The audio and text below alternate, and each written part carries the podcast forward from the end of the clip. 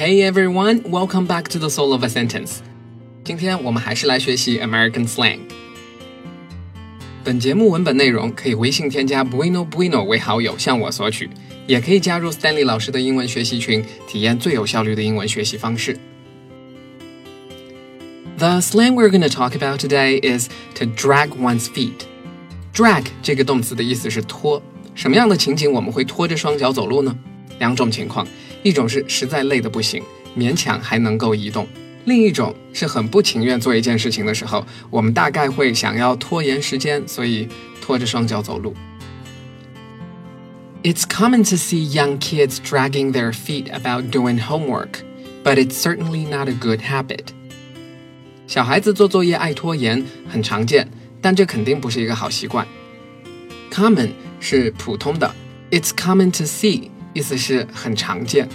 另外，在某件事情上 drag one's feet 用到的介词是 about 或者是 on。It's common to see young kids dragging their feet about doing homework, but it's certainly not a good habit.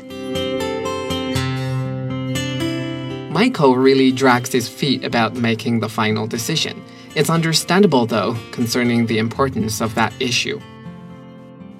Michael 做决定真是犹豫不决，不过也能理解，鉴于这件事情的重要性。Make the final decision，我们之前说过是做最终决定的意思。很多人在做重大决定的时候都会犹豫再三。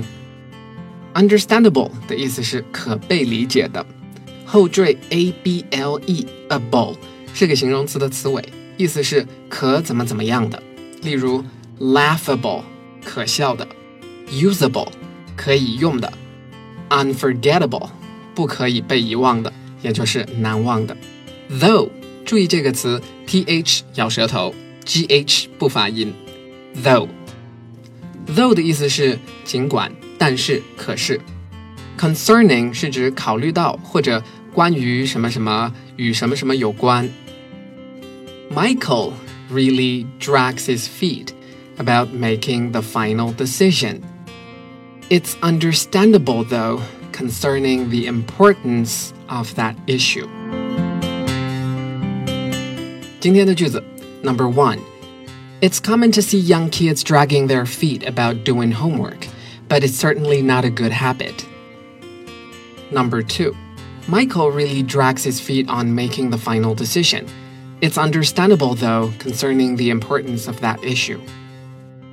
以上是今天的内容。如果你喜欢我们的节目，请在喜马拉雅搜索 Bueno B W I N O，关注并订阅我们的专辑《The Soul of a Sentence》。别光听，欢迎点赞和评论。Okay, I know you want to sleep a bit longer, but a new day has come. Don't drag your feet. My name is Stanley, and I'll see you tomorrow.